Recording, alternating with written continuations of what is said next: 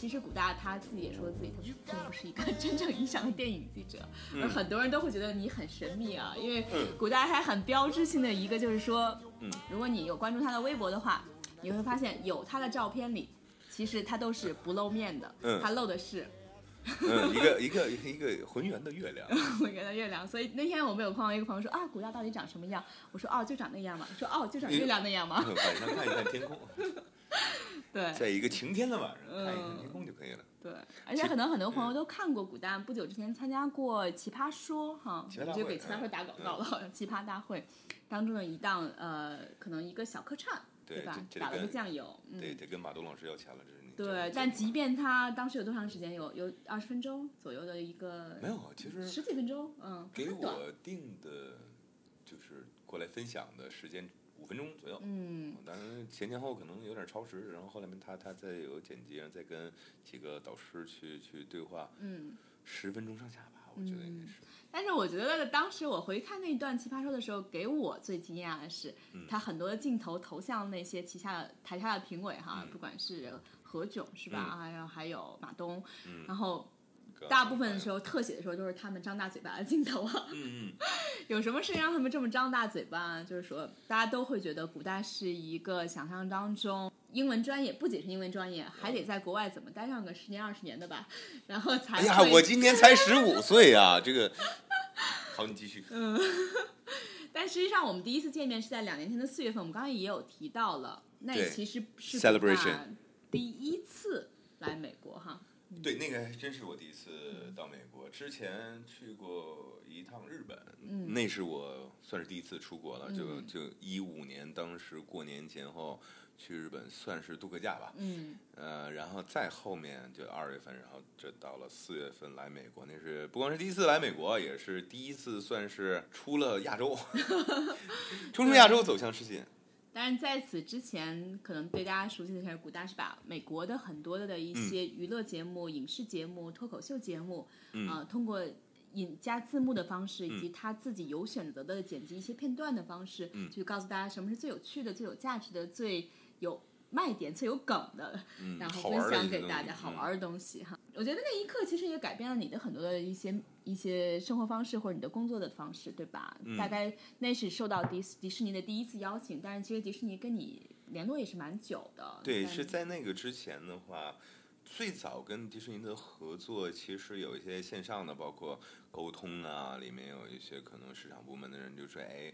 嗯、就觉得你很适合呀，嗯然后对于流行文化，包括影视方面比较在意，比较懂，能不能嗯以什么样的形式合作？尤其最早的合作其实是翻译，嗯嗯，包括有些对，包嗯括去看电影。那个时候，那个时候我在深圳常住，在深圳工作，然后在深圳住。有一个好的事情就是，迪士尼影业的人每次在香港有首映的时候，直接就喊我过去，因为很近嘛。嗯，对的。深圳到香港的话，半个而且很多首映。最初都是在香港，内陆对上很久。嗯而且好处就在于说，所有的片子都可以看到，嗯就它有没有首映活动都无所谓。而且这些年，最近几年的话，香港和欧洲很多的国家，它的上映的时间要比美国还要早一个礼拜。哦所以就几乎可以是全球最早或者是最早的地方之一，肯定比大陆大陆要早，然后也比比比美国要早。那么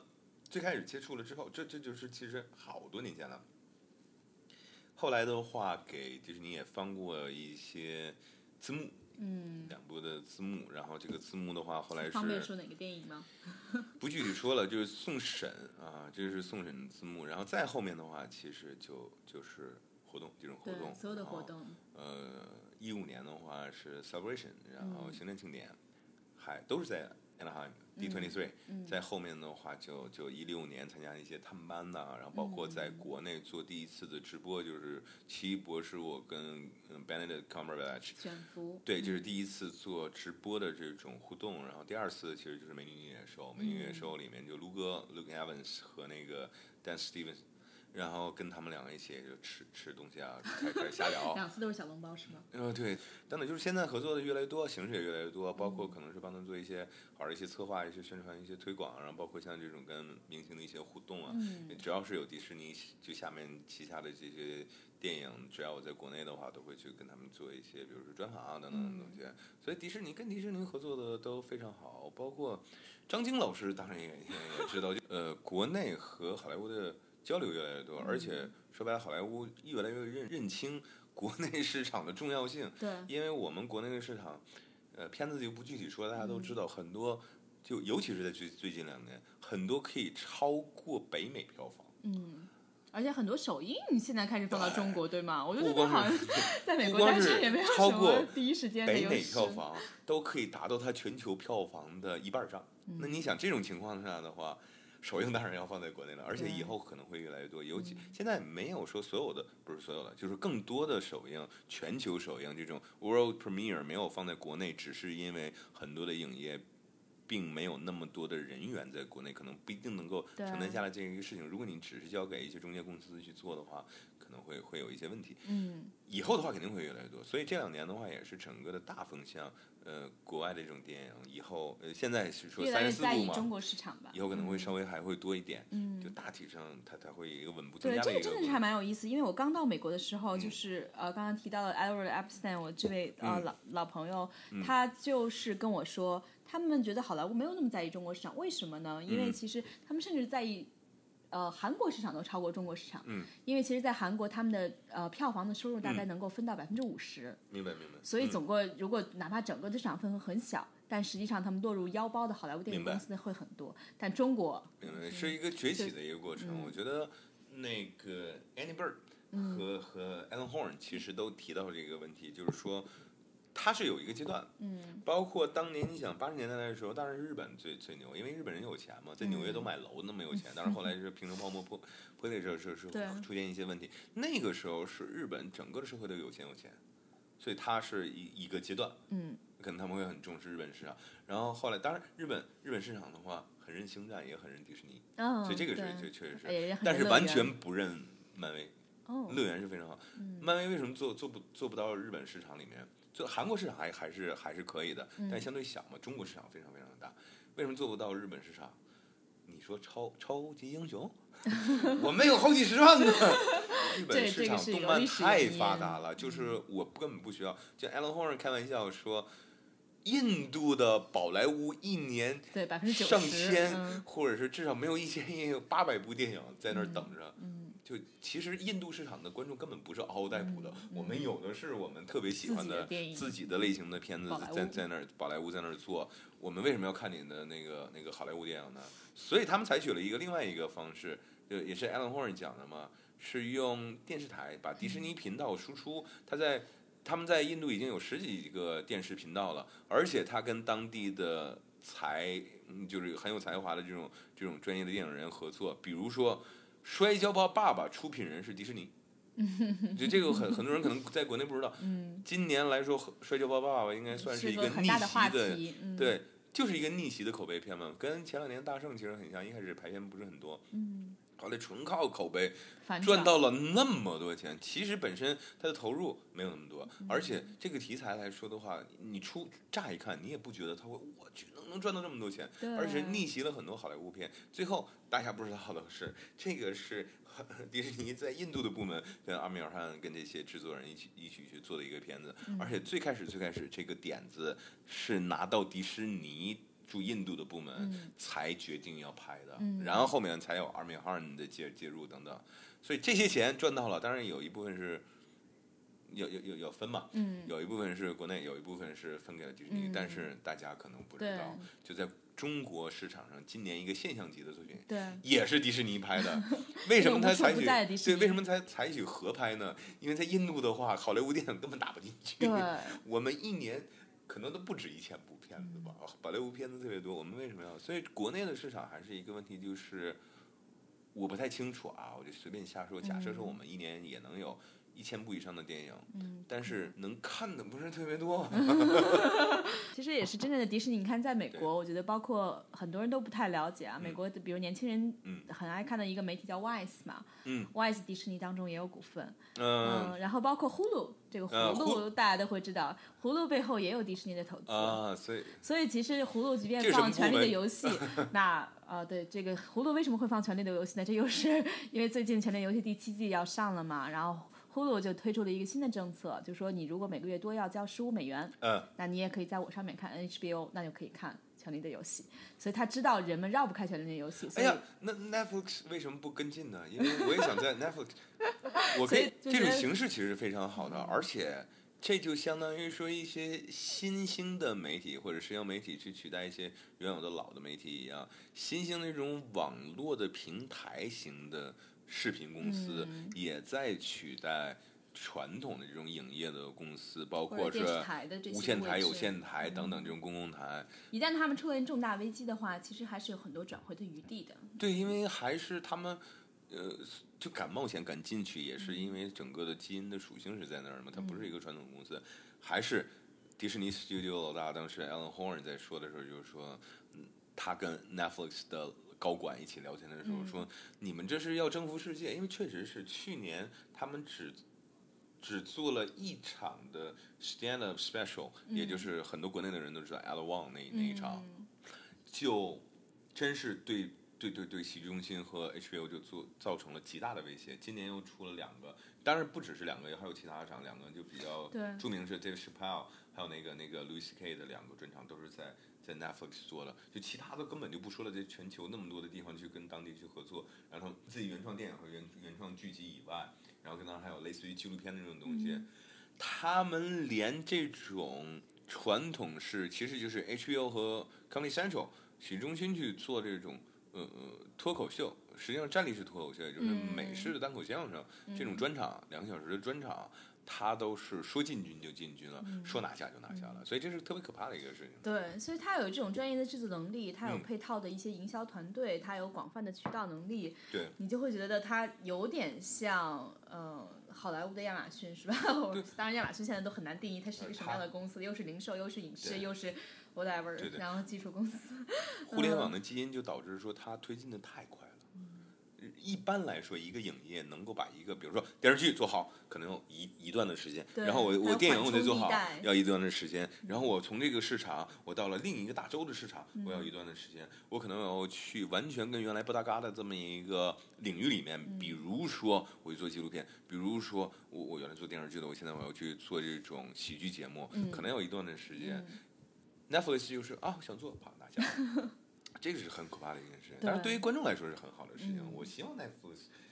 就提供更好的体验、更好的内容，对尽快的进入到大陆市场，然后就可以说跟我们自己的已有的导演啊、人才啊、演员呐、嗯编剧啊一起去造出来更好的一些一些作品。因为他们现在已经跟印度啊，比如说我们知道的，我们知道离我们比较近的印度啊，包括跟日本呢、做了它好多节目有一百多个。国家特别棒，特别棒，所以他们现在这个政策或者这个思路是特别好的。嗯。他不光说是把这个服务送到这个国家，而且是很快去购买当地的节目，比如深夜深夜食堂日本那个，其实不就是 Netflix 拿去了，嗯，然后他还会跟当地的任何一个国家和地区的这些团队和他们的一些电影人去合作去拍拍摄嗯。电视剧也好，电影也好，纪录片也好什么的，所以这个太太可怕了，而且他们现在也有经济的实力去这么做。很，快的话，他们就是完完全就本土化了，不是说像我拿我的片子需要推推到你这个市场，而是说你们喜欢什么，我先买过来，你们还想要看什么，我去拍出来。对，而且其实它这种本地化非常快是啊，因为文化产品的本地化总觉得需要一个时间去适应、了解、分嗯析、选择，对吧？然后，但没想到他们最快的就能够很快的切入到当地市场的一些需求。所以他其实是把好莱坞一直想做的嗯一些事情的话，他用更短平快的一些方式、更简单的一些方式去去去真的实现了，而且真的做成功了。对，就等于内容我已经准备好了，然后我只要在渠道上或者技术上能够必要的跟进的话，而且所以说这个很快的散播。有可能会导致反过来，比如传统的好莱坞的这些大的巨头们，可能去慢慢去模仿 Netflix 的一些做法，包括呼噜也是做的也也也呼噜这两年其实有对点回转的余地啊，感觉前两年都不大行了。是是是是是，今年还做了一个很有名的自制剧嘛。对，现在你看，你看连亚马逊都做自制剧，而且还还不错还做了嗯几个，所以这个真是一个特特别有意思的一个，也不是可怕吧？对于我们观众来说，当然很有意思。嗯你连亚马逊都能做自制剧了，是吧？然后包括以后，反正有些可能人家不愿意接的剧，比如说很多国内的观众特别喜欢的《废柴联盟》这种，嗯，没准儿以后就什么呼噜啊、亚马逊呢，像什么雅虎啊就接去了，然后我接着拍。那反正我们都是做网络平台的，总之，反正我觉得现在可看的剧啊、电影啊，真的还是越来越多啊，看不过来。我 Netflix 我一打开的话，我就脑袋迷糊。连你都看不过来，我都觉得你都是什么都看的。想看有些就是可能了解，就比如说他在播的时候看一下 pilot，但是嗯你就有的时候就犹豫。当然有的特别好的，比如说举个例子，我这两年就真是他出来的我就往下追的《指定幸存者》。嗯，首先第一个概念就是美国政治嘛，这个东西还是我我觉得比较好玩的。还有是包小强，就是 Kiefer Sutherland。Kiefer Sutherland 是原来演《二十四小时》里面的一个，哦就是 Jack Bauer，他这里面演了一个总统嘛。然后他这个故事的原来设定就是什么呢？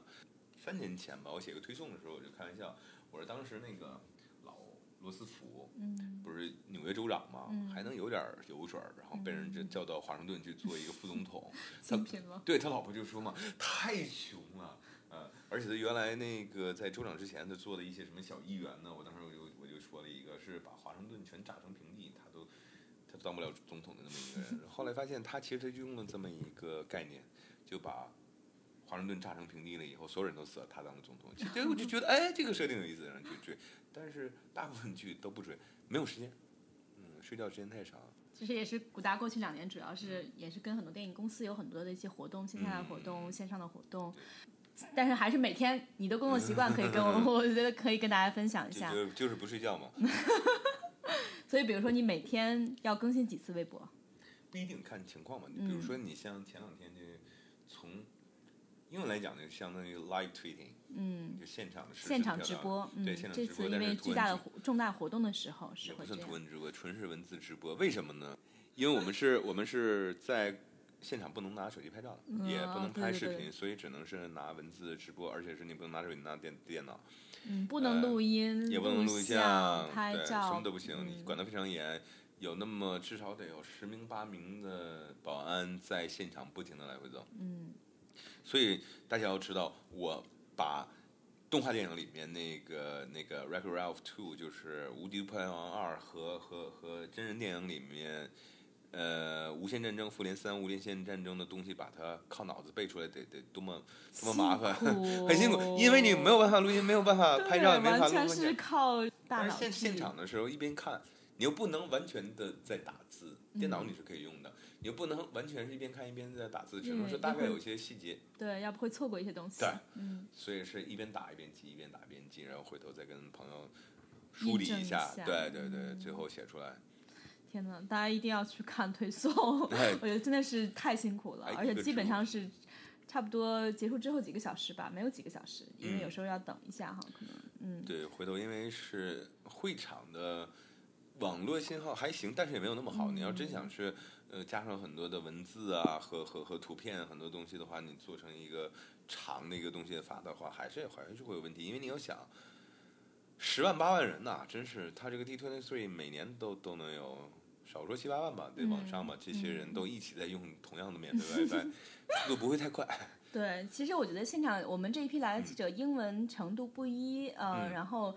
我觉得我在美国也待了几年，但是我肯定是没有办法，远远没有办法跟古大相比啊。但是我们所有人都非常敬佩古大他的速度啊，然后他的嗯记忆力，然后他对那个很多反应的一个一个敏感程度。哎呀，还嗯行吧。对，但是所有人都不会不知道，呃，他其实真的不是英语专业的，对吧？嗯，不是不是，嗯，所以你是什么专业的？中医中医专业的，这个我觉得听上去很多人都不信的个。一个伪科学专业。嗯，这个回问题可能回答了很多遍了。如果你嗯让大家相信这一点，你会怎么去证明？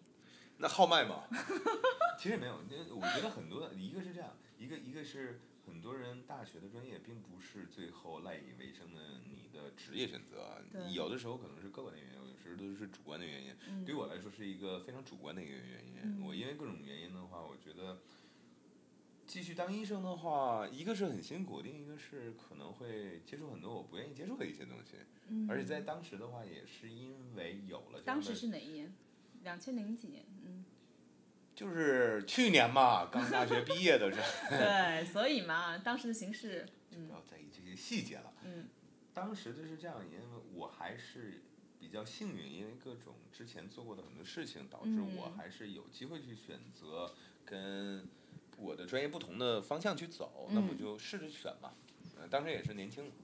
就去年嘛，然后就想可以去尝试一些东西，如果不行，实在不行，最后不行。还可以回来当中医嘛？因为中医是这样，你年纪越大，你其实你、你越能骗人，呃，越四十岁再学也也没有关系。所以是可以先去尝试。于是乎就尝试，尝试了觉得还可以，但这些年也做了很多乱七八糟的事情，尤其是最近所以你的中医医是随时都可以拾起来的。呃号脉也是真的，也也也还可以，因为我上学的时候还算是比较，虽然也乱七八糟吃喝玩乐，但是每年考试之前还是要突击复习的。嗯，所以其实我每年都拿奖学金的，一等奖学哦金，就是这个东西专业的知识背的还是挺熟的。嗯就你信也好，不信也好，就是这个东西，比如中医你信不信也好，但是假设你信的情况下，我还是很能忽悠你的。当时主要是靠背嘛，很多的书，其实西医的基础和西医的专业课，对，那你在那之前高中的时候也练过一段时间，但大学的时候真是，尤其你在突击的时候，嗯。很厚的书，你要一个礼拜之内，你你你背下来四本可能是五六百页的书，也是挺挺挺要求记忆力的。因为我们是这样，就是，嗯、我们西医的基础课和专业课都学，中医的基础课和专业课都学，就是一般的西西医的医院的这种医学生，呃，他们背的东西我们都背。除此之外，我们还背了同等册数的，就是你同样的都都会有这么多本儿嘛。这突然让我觉得中中医科学了一点，因为中医也学西医，呃，这个 具体内容。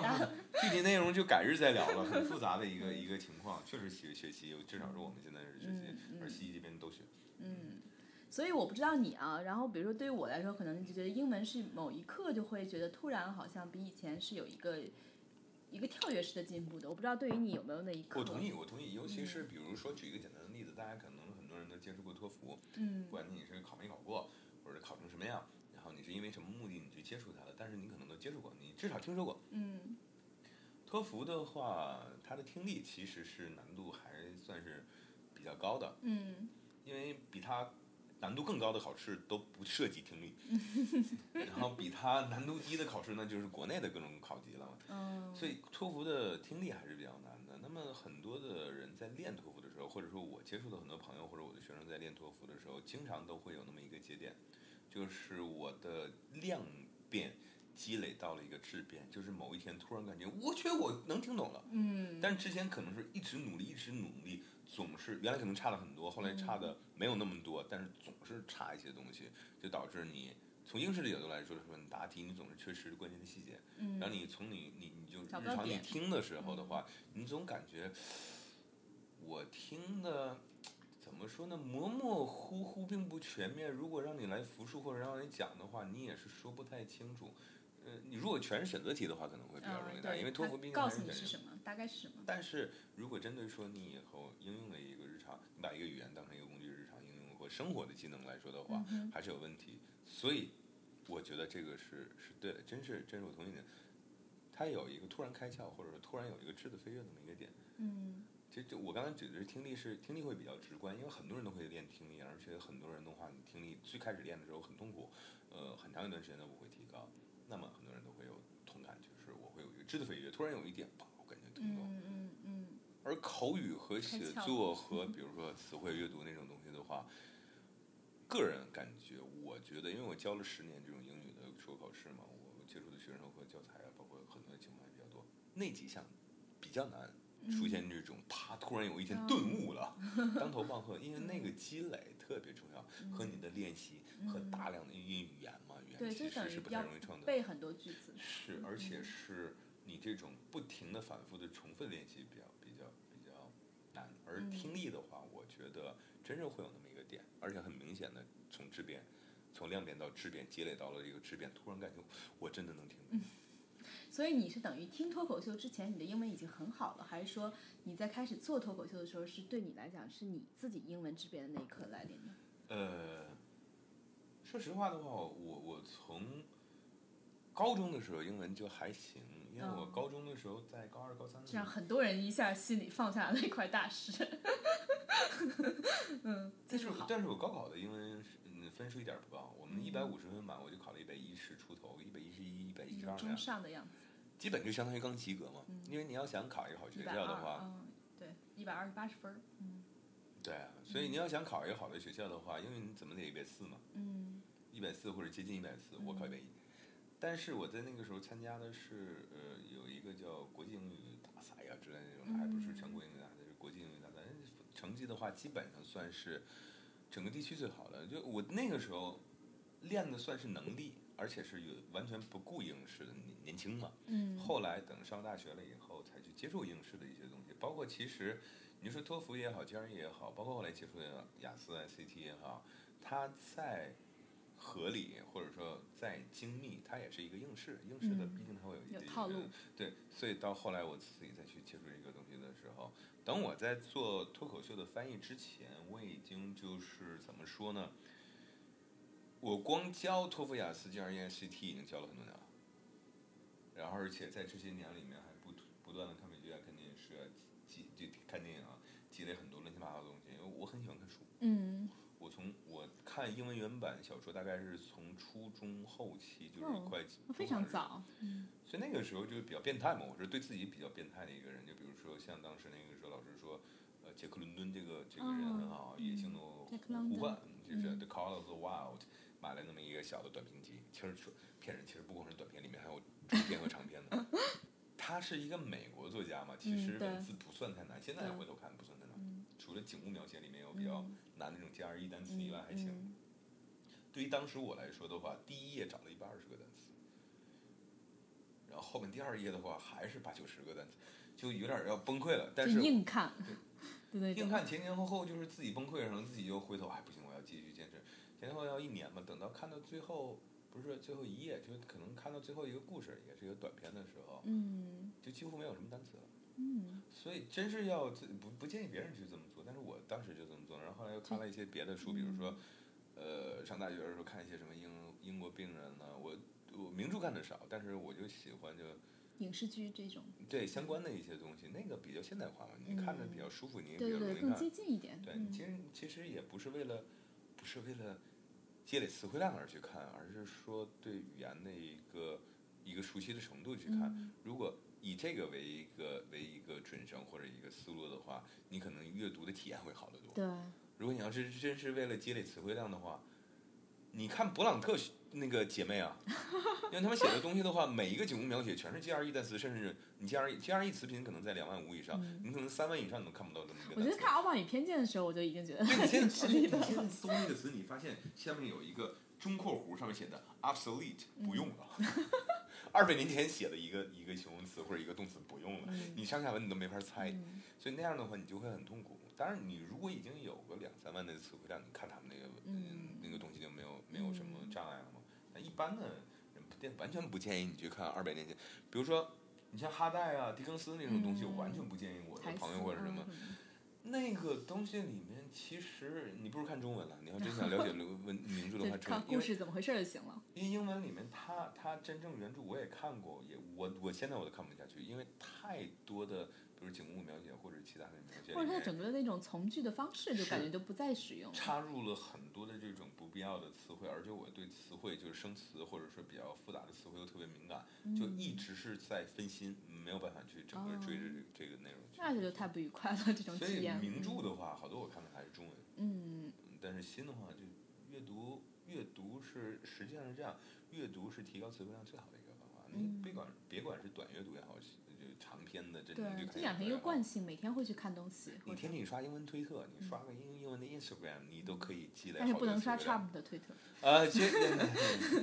是对，这不是我说的。嗯，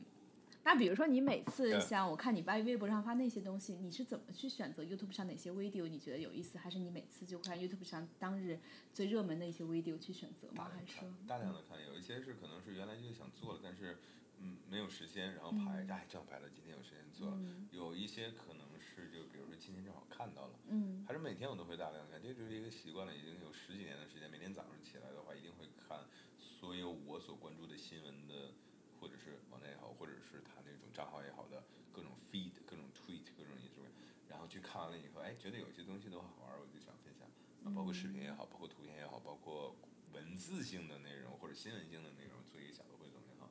其实你看到我发了一篇，比如早上六点钟，哎，发了一个什么什么东西，但实际上它背后我已经看了可能一百多篇新闻了。嗯，就是我这个倒也不是为了说早上就一定发，因为大家也发现我早上不一定发，不一定说六七点钟可能发。我现在可能六七点钟就发一个猫就完了，但是我仍然六七点钟起来会看至少几百篇的这种简单的新闻啊，或者是相关的一些乱七八糟的一些东西，包括视频也会看，嗯，就还是比较杂家一点，什么就都都都接触一点。就是保证自己的信息量是一个信息的灵通的一个状对态。，其实好多人就问我说：“你看美剧、看视频的，包括看脱口秀、电视剧啊等等这些东西，你怎么会对很多梗都那么了解呢？”因为嗯我每天我接触的信息量特别特别大，对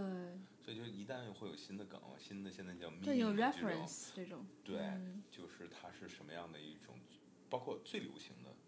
最流行的视频、音频、呃动态图和静态图的这种 meme，嘛也就嗯算是表情包或者是嗯最流行的这些梗是什么，每天嗯都会看一些，就大概不至于说看不懂。嗯，所以这个是一个长期积累的过程，没有什么速成。对，你说你买一个，咱们不是三百页的一个书，一本书，你里面你可能学到个几几百个，最多上千个俚语，但实际上俚语但是每俚语每天都在增加。成千上万，而且嗯对啊，语言是一个特别活的一个对，东西，而且现在尤其是如此。嗯。嗯，然后包括有时候我跟一些美国人，就是我有一个朋友，他在 Bloomberg 上班，嗯。然后他我跟你提有提到他嗯每天四点起床，十点睡觉，然后嗯。白天大量时间在工作，有时候最高记录一天写十五篇文章，发八十条推特。然后这个人他就比如说有时候我跟他说啊，说 BGM，what is BGM？然后然后就是 background music，这个不是他的问题，嗯，这个问题在于什么呢？BGM 的缩写是仅在中文互联网里面存在的。对对对对，包括我提到 KOL，就是 what is KOL？对，这个在英文环境里面叫 influencer，嗯，就没有人叫 KOL。对 KOL 这个东西的话，还是就是中国人自己发明自娱自乐的一个东西，就跟嗯 BGM 是一样的。嗯这也是中国人自己发明自自娱的一个东西哦。就像有的时候那个你像，呃，这个东西我不知道是针对日本市场还是针对韩国的市场，这个就是什么叫什么 CF 还是叫什么？就它，但是它指的是 commercial，在英文的情情况的话就叫 commercial，就是一个电视的呃广告的视频。嗯哼，我也不知道他们为什么叫这样一个缩写，但是你要跟美国人或者说以英语为母语的人来说，你跟他说这个东西叫 CF，没有任何人会知道它是什么，所以这个属于是可能是日本或者说韩国的语境之下的自己、嗯自己去创造一个。但是又在被广泛使用了。对嗯 BGM 这样，其实这个你读 BGM background music music 嗯哼。多了一个音节而已嘛。Yeah, yeah，嗯，对他就是哦，也没多多 That makes sense，就是说他们也会觉得有恍然大悟的那个感觉，但是他们其实确实没有这种使用方式。如果说中国区域出来的这种能在比如说欧美或者说北美或者说就是美国啊嗯互联网上去去去去去进行发帖或者进行去去去互动活跃的用户多的话，完全可以主宰他们的 流行语言我真的觉得是 但是目前来说还达不到，嗯这个还是很少，就是真的两边的文化还是有分隔的。呃，嗯我觉得问题是在于说英文的能力。嗯就很多人他可能去去去旁观去看帖，但是写就发帖子和嗯跟人讨论的人相对来说要少。嗯这个又提到一个英文能力的问题，所以回过来的话，目前来说暂时没有办法把 BGM 传播到英语国家，让人知道这这 background music。对，包括其实我刚刚想提的是，这个朋友他会说，他有时候就会叫 read the internet，就是嗯对于他的工作来讲，他又是在读网哈。之后当时我就会觉得这两个词对我来讲是一个挺挺挺不一样的词，因为他也有很多的阅读习惯，他每年还是会看一些书是，但是对于他来讲，大量的就看 Twitter，然后看各种各样的 newsletter 或者看各种网站上的新闻。我不知道像你每天读网的时间，我特别能理解他，因为你你刚才不是说了吗？每天他要写十五篇这种可能很很短的东西，有可能有编辑的的对对对，成分嗯。这个可以理解。但是你刚才说另一个呢，每天要写八十条推特，嗯因为你想要在活在这么一个社交网络上面的话，你就要了解社交网络的语言，嗯因为它是特别有机的一个东西，嗯而且这个鲜活的程度是人类文明发展历史上从来没有见过的。嗯以后可能说至少是现在前无古人是完全不夸张的一个说法。那以后有没有来者的话不好说。目前来说，真是前无古人的速度，在新词在出现，新词在淘汰。可能上午刚出现一个，哇，所有人都这么说，下午可能就淘汰了，然后出现另外一个说法。在任何语言里都是这样，因为网络的属性在这儿，社交媒体、新媒体的属性在这儿。呃，所以你不停每天你要知道，然后有很多。那么在中文互联网的话，因为人数多呀，人数比很多西方、北美啊这些人数要多，所以各个小圈子里面的这种 inside joke 这种。这种 lingo 这种 jargon 的话，你都要去接触，所以你有的时候你会发现，哇，这个特别适合去翻这么一个英文，嗯，网络里面的一个非常 inside joke 的东西，可以跟他跟他讲解上，就还是相声演员的肚子就是一个杂货铺，其实杂家，真正你要去做，不管是做语言也好，做翻译也好，然后做这种流行文化也好，什么东西都要接触一点，我觉得就是这样，对，也没有什么目的，就什么都看一点。对，嗯，所以我们有时候我跟他讨论也是，他总会问我最近在看什么剧啊，然后有什么中国有什么好玩的事情啊，然后各种各样的新鲜的话题，他也就是好像好奇心很足，嗯。好在是现在我身边有很多朋友的话，就比如说有些剧我真的没有时间追，但是他们会追。对。有些朋友都就特别喜欢看美剧或者电视剧，特别有时间的人。每个人可以有不同的时间。对，然后有的时候就简单，就比如晚上到我家吃饭，我就问一下，哎，这个剧怎么样？大概说两句。完全不推荐，就可以节省很多时间，嗯对，不必要去浪费的时间。而且你其实你看过那么多，你大概有判断，你会知道他的观点是不是可靠，然后是不是你哪些东西是跟你的观点有可能接近的。所以就是我我我去看那些剧，可能很多时候只是看那一个 pilot，嗯，或者看一集就 OK 了。甚至有的时候可能 pilot 我都没看，因为隔了几天没赶上，然后我有朋友已经看了，就看完 pilot 以后，可能又看了正式的第一集，觉得。就可能没有那么大必要追，我就不追了。但年轻的时候，就比如说我上学，现在来说的话，就看，十十十几年前，我最多的时候，零六零七年的时候，那时候我看美剧看的比较多。零六零七年，我平均每年大概要追四十部以上的剧。天哪！就这里面可能有二十几部是老剧，就是一直在追，他们就是没有什么大的大大概的问题，还能够一年一年一年的拍下去。里面至少可能还会有二十部左右的新剧。当时就有 Twenty Four Hours，对，二十四小时 Lost，对，迷失 Heroes，Heroes，yeah，NBC 的 Heroes，嗯，然后那个时候的呃嗯举例啊，Dexter，格雷也是，呃，格雷那个时候可能是第二季、第三季，豪斯，豪斯，然后零六年、零七年被砍的剧，我给大家举举几个例子，像那个 Six Degree，那个 Separation。呃，好，好像当时就叫 Six Degree，然后还有 Stand Off，然后还有那个，他因为就一季就被砍了，或者一季都没演完就被砍了。Justice 讲的也是一个单元剧，讲的是律师的等等。嗯。然后前两年被砍的 Carnival 是是 HBO 的一个剧，那个我其实特别喜欢。Wino 也被砍，最近嗯，因为。然后就。是 Wino。是被砍了吗？就那那个年代的话，我真是什么都都看一看一点。嗯。特别多，就涉猎广，就几乎是。比如说，如果说这就我说追追的剧四十多部是属于是真是一集一集追的。如果说我看过拍了剧，那就更多了。就比如说很多剧是看拍了以后就不追了，有的时候还要回顾一些老剧，比如说《Eyes》、《The Wire》，然后等等，《Sopranos》等。就那个时候说白了还是因为上大学，时间一点不值钱。我觉得我有一个小小的好处就是记忆力还可以，所以那个时候看到所有的剧，可能对今天的。语言或者知识或者是流行文化的积累还是有一定的帮助，肯定有。就看一集，最后还是能记住一点点东西，然后就放在整个的语料库里面了，一点点的就这样。罗马不是一天建成的。对对对对。所以就是这个也不太容易学，好多人就问我，就不是说是粉丝或者是学生了，我的朋友说，朋友说，那你说俚语这种东西的话，你，就很难办嘛，因为你词典上没有，你又没有一个很好的途径，比如说我就拍一个剧，或者我就看一个电影，你们讲的全是。英文方面的俚语，然后我把这个这部电影看个十遍八遍，我就俚语都，因为俚语可能会有几十万、几百万不同的这种表达的方法，它也没有一个常见俚语、罕见俚语 是什么的这种分别。刚才我们说语言在进化的速度太快了，对，就不用说以前，你现在可以查到的很多俚语根本没有人用，所以这那你怎么判断它有没有人用？对，而且你就是你要不使用的话，你就会忘掉啊。对字。就就是字典上他可能不会写，嗯，有些东西它不会写 absolutely，就是有可能有有些比如说在英国或者在在在澳洲还在用，但是问题在于你在美国了以后，你说完了以后没有人骗我，自己你骗我，这个又需要一些日常生活的知识，就比如说我们从一五年到现在，我每年都来 n 次美国嘛，就跟大家在聊天的时候，我特别喜欢就找一个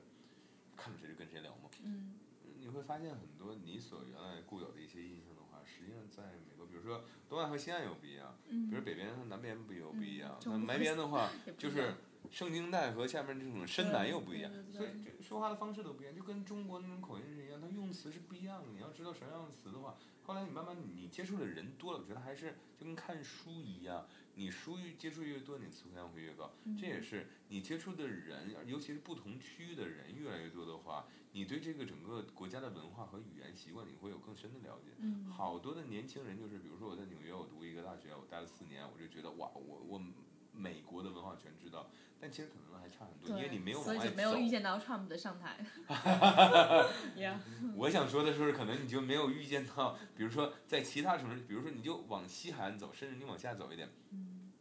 你到了中部地区的话，中西部地区可能很多人的用词用语跟你都完全都不一样全，不一样。或者说他所习惯的东西跟你不一样。我甚至以前还见过那样的学生，就说我在纽约待了八年了，没见过人有人跟我说 What's up？我说那你应该跟美国的学生也聊一聊。那可能后来一问，我原来是开玩笑嘛，我以为他只跟中国学生聊，因为你在纽约待了八年，你怎么可能没有听过 What's up 这种说法？嗯，之前还见过有人说，那其实纽约真的不普遍。我呃是，但是我我的意思是说，你待这么长时间，你肯定会有人说。对，然后还有一个人是，甚至那个就这这是更离奇的一个东西了，不知道他是可以开玩笑还是怎么样。说在伦敦待了一段时间以后，然后说他只知道这个东西叫做 underground，不知道、不知道这个东西也叫 tube，嗯，而且没有人跟他说 tube，没有人跟他说过。我觉得还是就因为身边可能只是跟华人和华裔留学生一起一起出门，导对，所以这种说这种留学真的是意义不是很大。而且现在这样的人会越来越多，就是因为家庭的经济的实力越来越好，嗯所以不会把这个留学当成一个很难的事情。如果倒退嗯十年，或者是二十年，甚至更往前的话，嗯，这个留学的意义在于说，你全家人的话是把房子都卖了，喝西北风，就在等你四年之后学生归来，嗯或者说你研究生两年或者三年之后学生归来。现在的话呢，啊，对。也没有，包括我我觉得，我觉得英国，比如说伦敦的口音更难懂，因为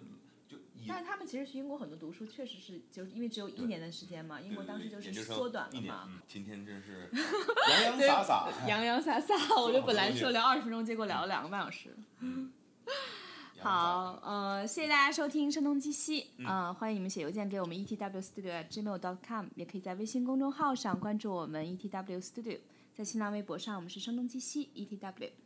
然后也谢谢古大白话啊，哎然后我很希望有机会，因为他应该还是有很多机会来美国，每次跟大家随便聊东聊西啊，聊点七七八八的东西，而且是，嗯。我相信我们的很多听众同时都是关注了古大白话的感谢大家收听，然后今天也是啰啰嗦嗦说了好多的内容，嗯不知道哪些你感兴趣，哪些你不感兴趣。我相信每个人都会在当中找到自己感兴趣的一部分。对，只要有那么一两句你感兴趣，今天就没算白说。啊、谢谢大家，祝大家晚安。下次如果有机会再来美国的话，还跟小丽娜一起来跟大家聊一些有的没的、乱七八糟的一些东西。嗯，好，好，晚安，拜拜，再见，嗯拜拜。拜拜。